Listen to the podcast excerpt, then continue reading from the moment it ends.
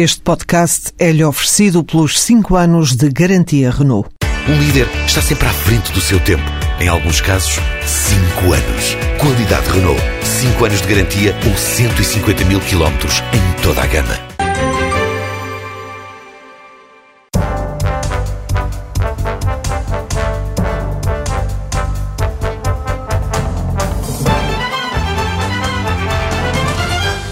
É considerado um dos melhores gestores portugueses. Integrou o Conselho de Administração de grandes empresas, entre as quais a Simpor e a Jerónimo Martins. Foi, aliás, presidente executivo da dona do Pingo Doce entre 2004 e 2010. E atualmente é vice-presidente da Galp. Entrou na petrolífera pela mão do seu principal acionista, o empresário América Morim. Apesar da vocação para gestor, não resistiu à política. Foi secretário de Estado da Distribuição e da Concorrência no último governo de Cavaco Silva. E mais recentemente, em 2011, foi diretor da campanha do atual Presidente da República, sucedendo a Miguel Relvas, que tinha ficado conhecido como Mourinho de Cavaco. Luís Paia da Silva, bem-vindo. Além de gestor de empresas, também é economista, a mistura ideal para nos ajudar a perceber o que vivemos. Ah, esta semana a OCDE veio dizer-nos que, ao contrário do que o Governo prevê, 2014 não vai ser o ano da retoma. Até o déficit, objetivo principal do Governo, parece não mexer e ficará bem longe dos 4% combinados com a Troika. Um, afinal, a política deste Governo falhou? Bom, uh, nós podemos ter sempre perspectivas uh, diferentes para, para olhar para o sucesso ou insucesso das políticas do governo. Eu julgo que se perguntarmos à generalidade dos portugueses, todos os que têm vindo a sofrer um pouco a política de austeridade, que apesar de, tudo, apesar de tudo reconhecemos como necessária para o país, ficaremos com a ideia de que este período de tempo tem sido muito prolongado e os eh, efeitos eh, não estão totalmente dentro da linha que inicialmente se, se perspectivava há cerca de dois anos. No entanto, se ouvirmos as opiniões de gente de fora, eh, instituições internacionais que nos seguem, instituições independentes de análise do comportamento das economias, ficamos com a sensação de que Portugal, apesar de tudo, fez um caminho razoável dentro daquele conjunto de objetivos que tinha sido fixado inicialmente pelo Governo. Eu lembro-me de ter visto o plano do Ministério das Finanças de Estratégia para as Contas Públicas e a primeira coisa que se dizia como grande objetivo era restabelecer a credibilidade do país. Eu, neste capítulo, acho que o Governo não falhou de maneira nenhuma, antes pelo contrário, os resultados são visíveis, o nosso rating deixou de se degradar, uh, o nosso custo de capital e, em consequência, para as empresas, também o custo de capital reduziu-se, reduziu-se a volatilidade, reduziu-se a ansiedade nos mercados. Estamos praticamente à porta de nos sentirmos à vontade para voltar sozinhos aos mercados e, portanto, nessa perspectiva, dentro de um caminho que era para ser seguido, eu julgo que não há falhanço. Agora, calendário, isso é outra coisa e quando refere ao CDE, de facto, aquilo que passa é um bocadinho a diferença entre os resultados alcançados e aquilo que se pensava há, há algum tempo. Mas uh, lembro também que a OCDE diz muito claramente que Portugal tem uma margem de manobra muito limitada, tendo em conta que é uma economia aberta, que está muito dependente da evolução da economia exterior e que, portanto, eh, se a economia dos nossos principais parceiros não está bem, nós temos muito mais dificuldade em tomar a onda do crescimento e conseguir que, eh, percentualmente, os nossos objetivos em percentagem do PIB eh, sejam atingidos. Por outro lado, também fica claro que o caminho que se pretendia seguir de credibilização da economia portuguesa passava por reformas estruturais. E as reformas estruturais são mais difíceis de gerir com resultados no curto prazo. E não se pode esperar que Uh, com uh, a economia uh, em depressão, com as economias dos nossos parceiros em depressão, as reformas estruturais acelerem em vez de, como é normal, demorar Na sua opinião, tempo. então, a política do governo é adequada, o calendário é que tem que ser mais longo? Não, também não disse isso. Então. Eu, aliás Lembro-me de um documento que me parece muito claro, muito uh, sólido, muito racional, da, do Conselho para as Finanças Públicas em que diz que qualquer atraso na, na persecução destas reformas estruturais vai implicar sacrifícios no futuro muito superiores e que, portanto, não deverá eh, de maneira nenhuma ser posto em causa o caminho de reformas caminho de mudanças estruturais, e nomeadamente no controle da despesa pública como forma de atingir um nível de endividamento sustentável, com, com atrasos. Portanto, aquilo que nós vamos ter que medir neste momento é se a credibilidade que já conseguimos conquistar se consegue coadenar com uh, alguma flexibilidade dos nossos principais credores, parceiros e, uh, no fim de contas, suportes desta política de estabilização que tem vindo a ser uh, desenvolvida. E eu acho que isso conseguimos, aquilo que tem vindo a ser uh, permitido a Portugal de flexibilização dos seus prazos de acomodação de déficits orçamentais, etc., revelam que, com credibilidade, há mais facilidade em obter essa adequação dos calendários a ritmos aceitáveis para os nossos parceiros. Então o que é que correu mal? É porque a economia não cresce e o déficit também não é reduzido ao, ao ritmo a que Portugal se compromete?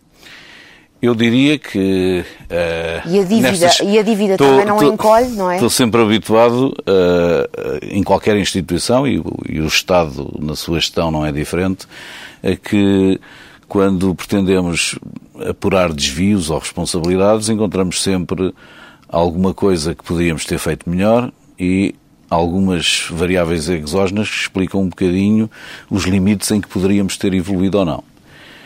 Entre as variáveis exógenas já falámos uh, na, enfim, na, na, evolução negativa que têm tido as economias. Há dois anos, quando se pensava na, nos objetivos quantificados para a redução do déficit, para uh, o saldo das nossas contas externas, etc., pensava-se numa economia um bocadinho mais positiva do que aquela que encontramos na, na Europa neste momento, quando já vamos com seis meses de uh, seis, semestres, uh, seis trimestres seguidos de recessão.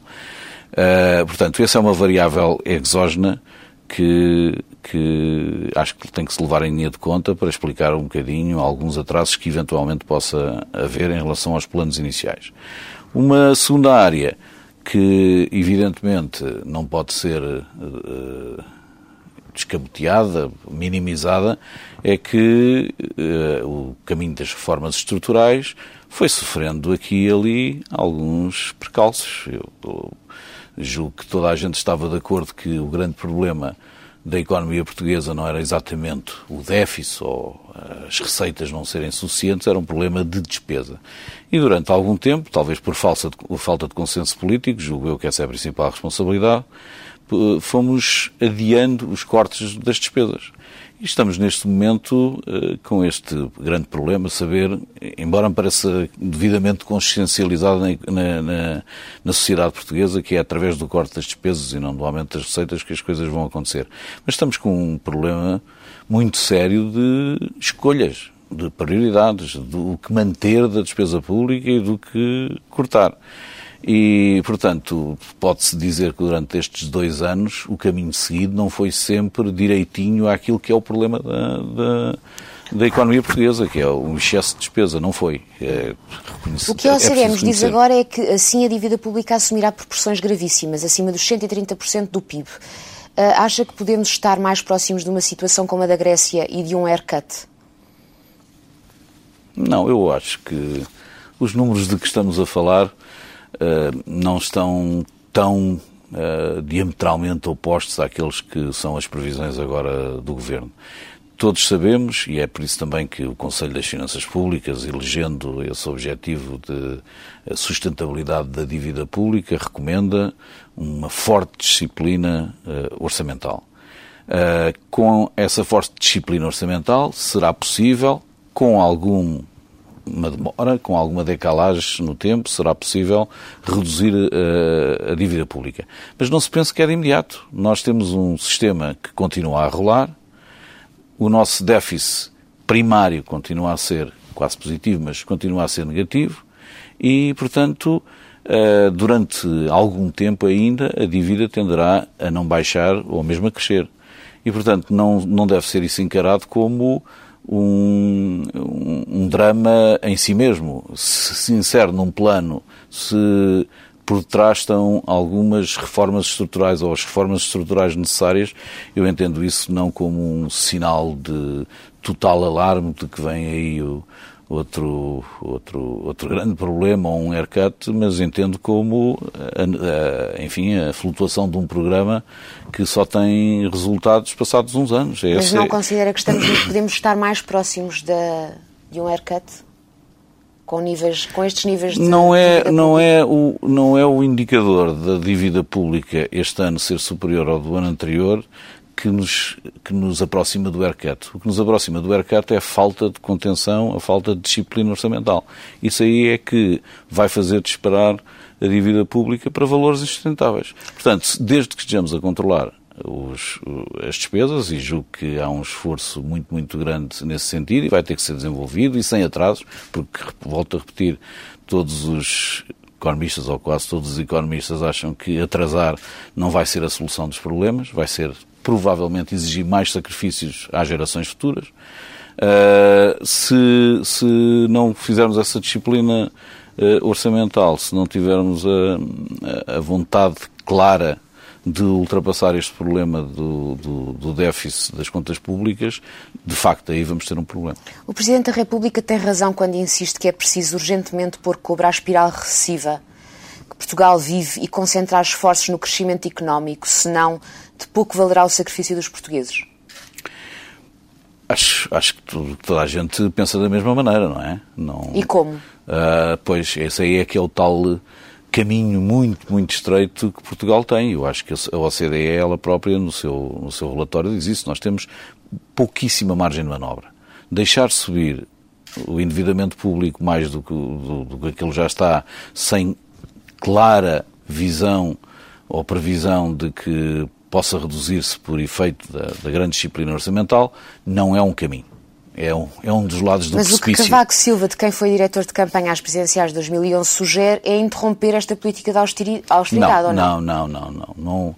Não, parece o que o, o Presidente sempre tem dito, é que nós estamos num caminho muito estreito, precisamos de continuar os esforços de disciplina uh, orçamental, de reformas estruturais, mas ao mesmo tempo abrir um espaço para que políticas de crescimento eventualmente possam mas ser ele fala eleitas. De diga da austeridade, pergunta, é questiona se os mas é sacrifícios é valem ou não a pena. Mas é isso mesmo. Eu acho que ninguém tem dúvidas que estamos num caminho estreitíssimo. Se uh, resvalamos para uma qualquer política mais flexível, mais gastadora na, nas, na, nas áreas económicas, uh, vamos forçosamente, uh, mesmo que façamos alguns outros esforços de corte nas despesas, vamos entrar num caminho de, de espiral de subida da dívida pública. E esse não interessa definitivamente ao país porque não é sustentável.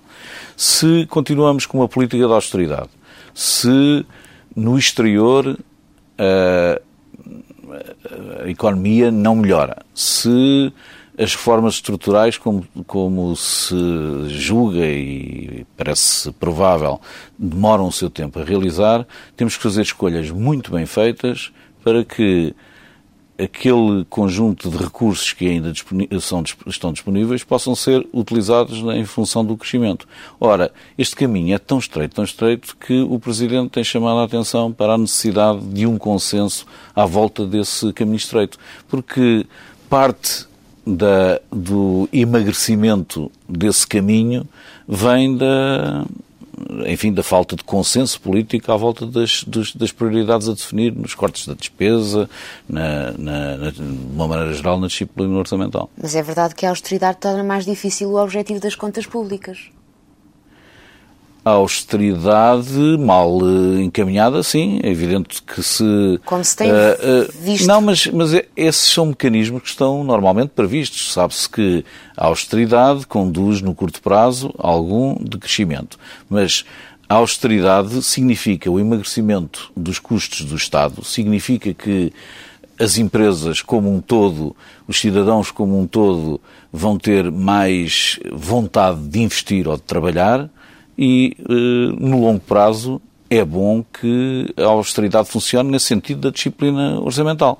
Agora, há aspectos de uma mecânica económica que são de curto prazo. Se estamos a gastar menos, a procura interna está, uh, é menor. Se a procura como um todo também é menor, a substituição para outras uh, formas da procura, como as exportações, uh, não, são suficientes para, para anular os efeitos negativos da, da diminuição da procura e, sobretudo, se lá fora as exportações não, não crescem, nós temos um efeito negativo no curto prazo. O que não significa que, uh, apesar de todos os sacrifícios que isto exige a toda a gente na economia, não, não, não seja no longo prazo positivo. Volto a dizer, um Estado para o investidor uh, deve ser tão barato quanto possível, deve atraí-lo da forma mais eficiente que for possível e não estou a falar em custos de mão de obra, estou a falar em um custo normal para as empresas, que é o custo de estar num país, deve ser o mais atraído, atrativo e competitivo possível. Mas então o Governo e... deve interromper esta política de austeridade ou até aliviá-la para hum, permitir o crescimento da economia ou não? Atrair, eh, atrasar, atrasar as reformas estruturais, é preciso que todos compreendam, é obrigar o país, dentro de uns anos, a fazer sacrifícios muito maiores do que estamos a fazer neste momento. É transferir para as próximas gerações, ou para a geração que está agora uh, a emergir, todo o conjunto de problemas que nós temos para resolver. Portanto, não, não é mais é não. disso. A minha resposta é que atrasar as reformas estruturais que temos que fazer não é um caminho, antes pelo contrário, é um mau caminho. Cavaco Silva tem sido criticado pela sua passividade e insistência na necessidade de consensos, que falou há pouco. Acha que Cavaco Silva faz bem em não intervir e em deixar o governo seguir com esta mesma política do ciclo vicioso?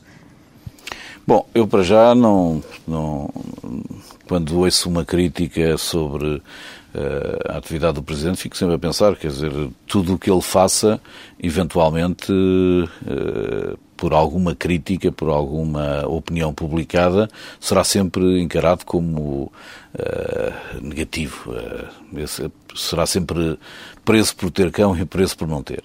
Uh, eu acho que ele tem gerido com enorme equilíbrio essa prioridade que dá sempre ao interesse nacional em detrimento das opiniões que possam ter em cada momento.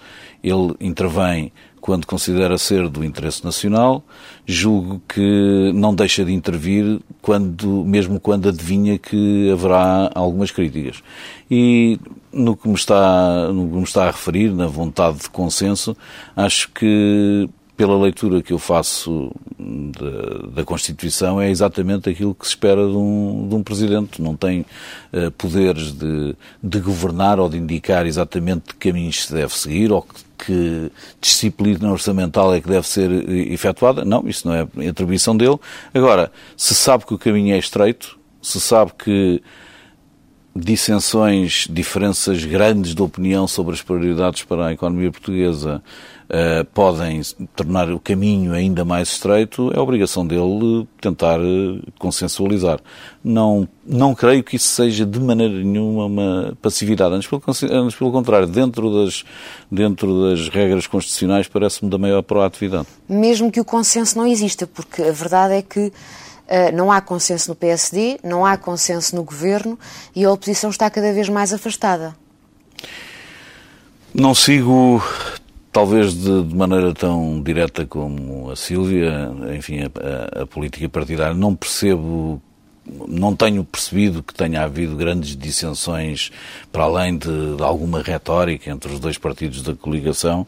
Não parece que sobre a necessidade de uh, reformas estruturais haja qualquer dúvida. Penso que sobre um ou outro instrumento haverá sempre algumas preferências de um lado e do outro da coligação. Aliás, é, é normal que todos os cidadãos, olhando para as medidas que estão propostas, desde disciplina orçamental até ao, à estratégia para o crescimento apresentada pelo Governo, que muitos cidadãos se interroguem se, se aquela medida X ou aquela medida Y é boa ou é má e que digam aqui e ali que não gostam de determinado tipo de medidas. Isso parece-me normal. Agora, a coligação também está viva porque nos, nos dois partidos se reconhece que o caminho estreito seria ainda muito mais estreito se por acaso houvesse alguma uh, dissensão política. Quanto Uh, ao, aos partidos da oposição, é normal que façam oposição. Uh, eu diria que é parte do sistema democrático e quando se vê que um partido que está no poder atravessa um momento difícil por medidas impopulares, etc., é normal que, que sigam o caminho da oposição normal dentro de um regime democrático.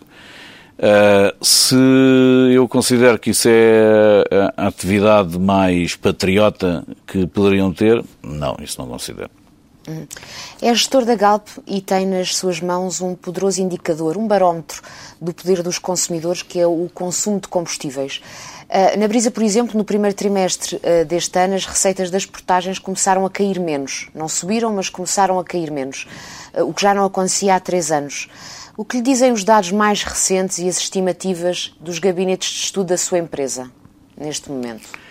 Bom, o, o, nós já apresentámos as nossas contas do primeiro trimestre e eu diria que uh, aquilo que pode ser visto eventualmente na brisa, nós ainda não estamos a notar. Uh, ou seja, uh, tem havido um decréscimo grande do consumo de, de combustíveis e, de uma maneira geral, de produtos energéticos.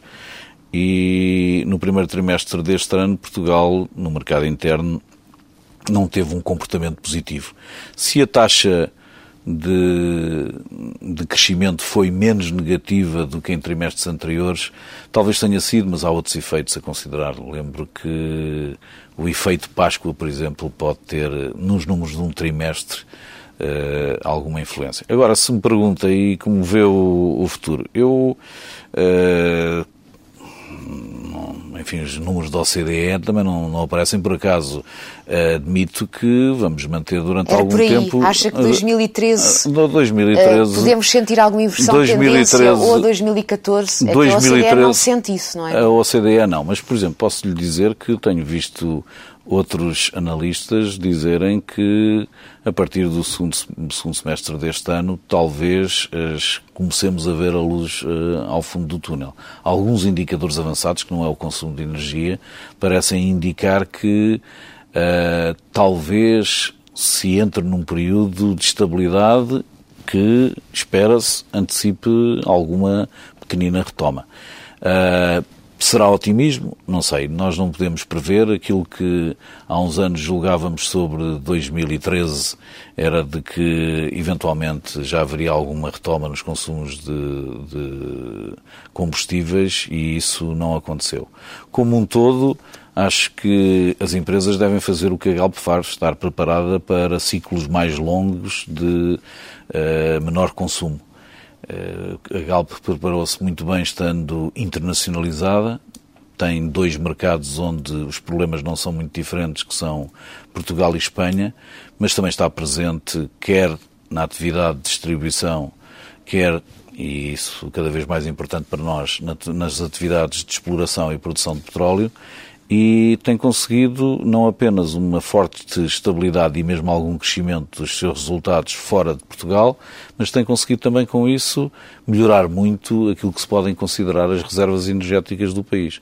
Portanto, temos que trabalhar independentemente da situação em que estamos, temos que resolver os problemas resultantes de um cada vez menor volume de vendas, com uh, adequação da estrutura de custos a um mercado mais pequeno, mas, uh, sobretudo, temos que ter um desenvolvimento estratégico voltado para alguns uh, mercados externos, voltado também para outro tipo de negócios. Portanto, parece-me que estamos bem preparados para, mesmo que a, que a crise não não, não desapareça depressa, eh, podermos resistir. É isso que se espera das, das empresas e julgo eu de um Estado.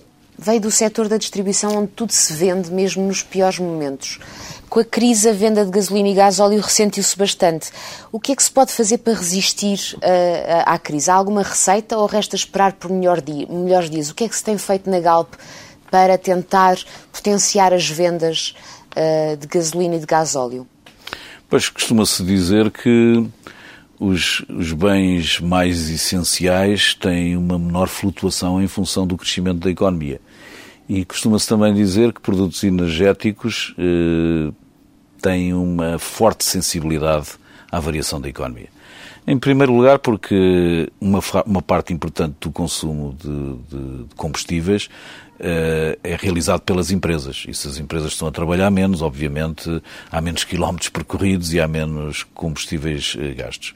Depois, uh, o público em geral não considera, de uma maneira geral, Uh, embora Portugal já não seja exatamente um país subdesenvolvido, mas não considera que uh, o gasto individual que se fazia de combustíveis, de transporte, que seja absolutamente imprescindível e, portanto, resiste a consumir e isso tem-se transformado em cada vez menores volumes. Do nosso lado, aquilo que fazemos para, para poder melhorar é jogar em todas as, as nossas variáveis comerciais. Nós temos um serviço que consideramos exemplar nas nossas estações de serviço, temos uma linha de produtos que consideramos completa, temos uh, serviços uh, como uh, lavagens,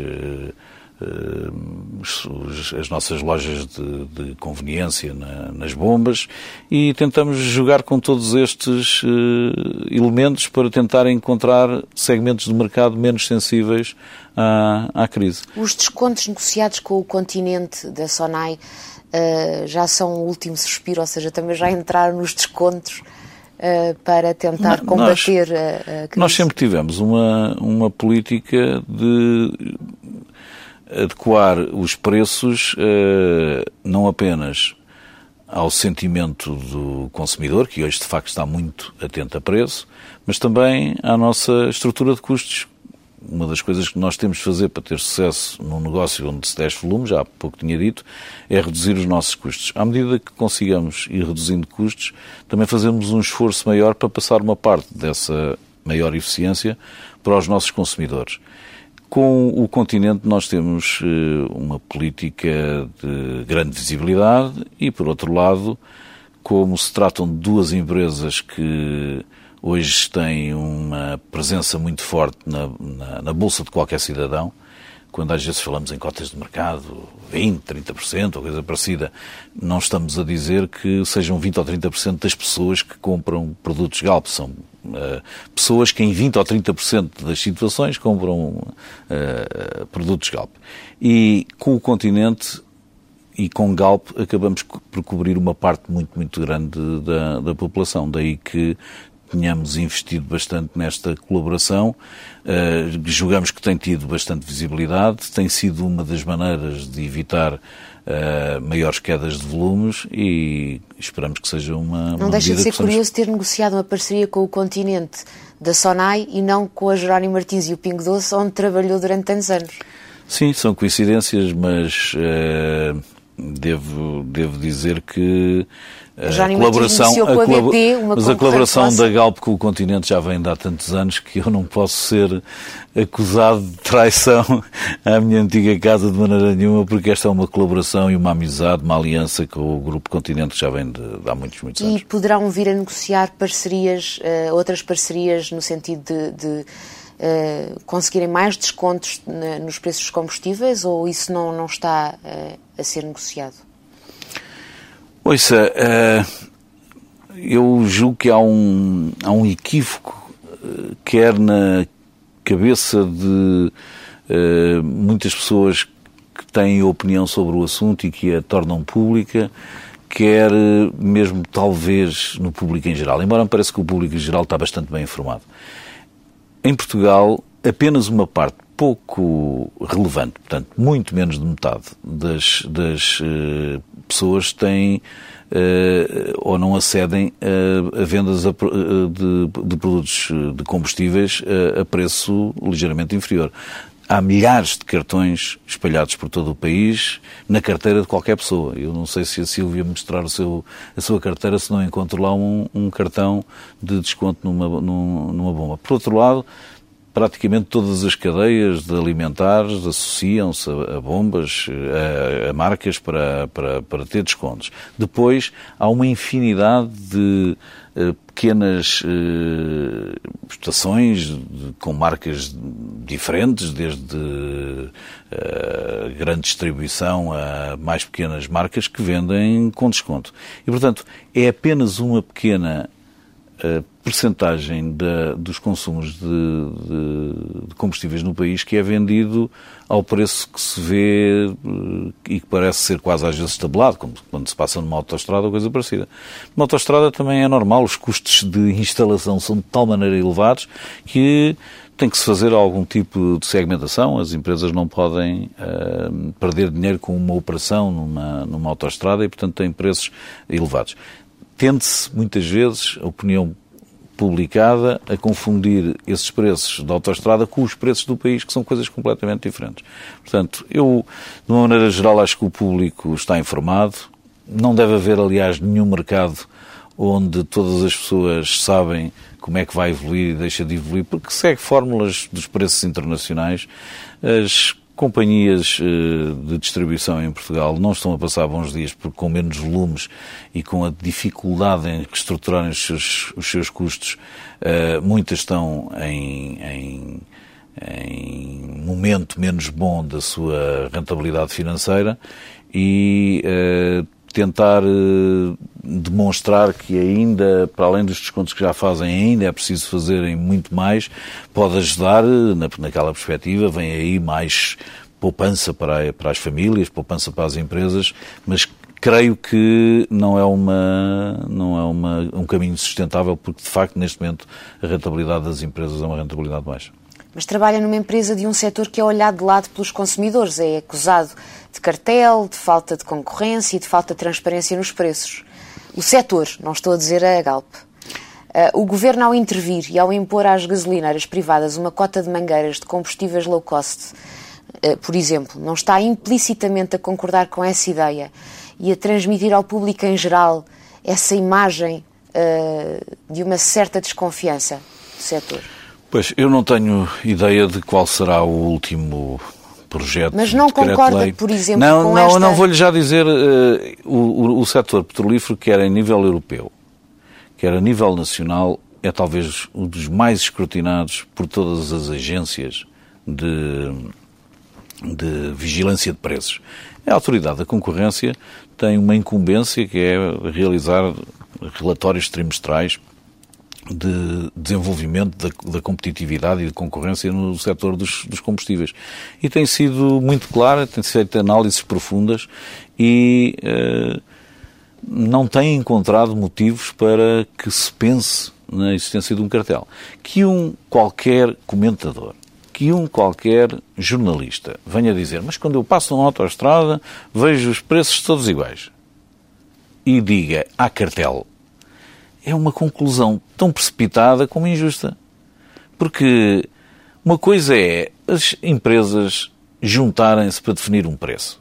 Outras coisas é, eh, outra coisa é alguém segue um preço internacional e os outros com mais decalagem, menos decalagem, subirem uh, os seus preços ou descerem os seus preços em função do que faz o que pode ser chamado o líder de preço. Ora, isso eh, não é cartel, é o mesmo que dizer eh, se a bica custa 50 cêntimos ou 60 cêntimos em quase todos os cafés portugueses, quer dizer que 30 mil donos de snack bars se juntaram para, para, para definir o, o preço do, da BIC? Há algum cartel? Não, isso não, não tem o mínimo sentido e a autoridade da concorrência tem sido muito clara. Portanto, eu quero crer que o Governo, nas suas boas intenções de aumentar a competitividade da economia, de ter produtos energéticos mais baratos, pense numa, numa lei. Mas nós estamos eh, convencidos de que vai reconhecer que existe muita transparência e muita competitividade nos mercados de, de combustíveis em Portugal.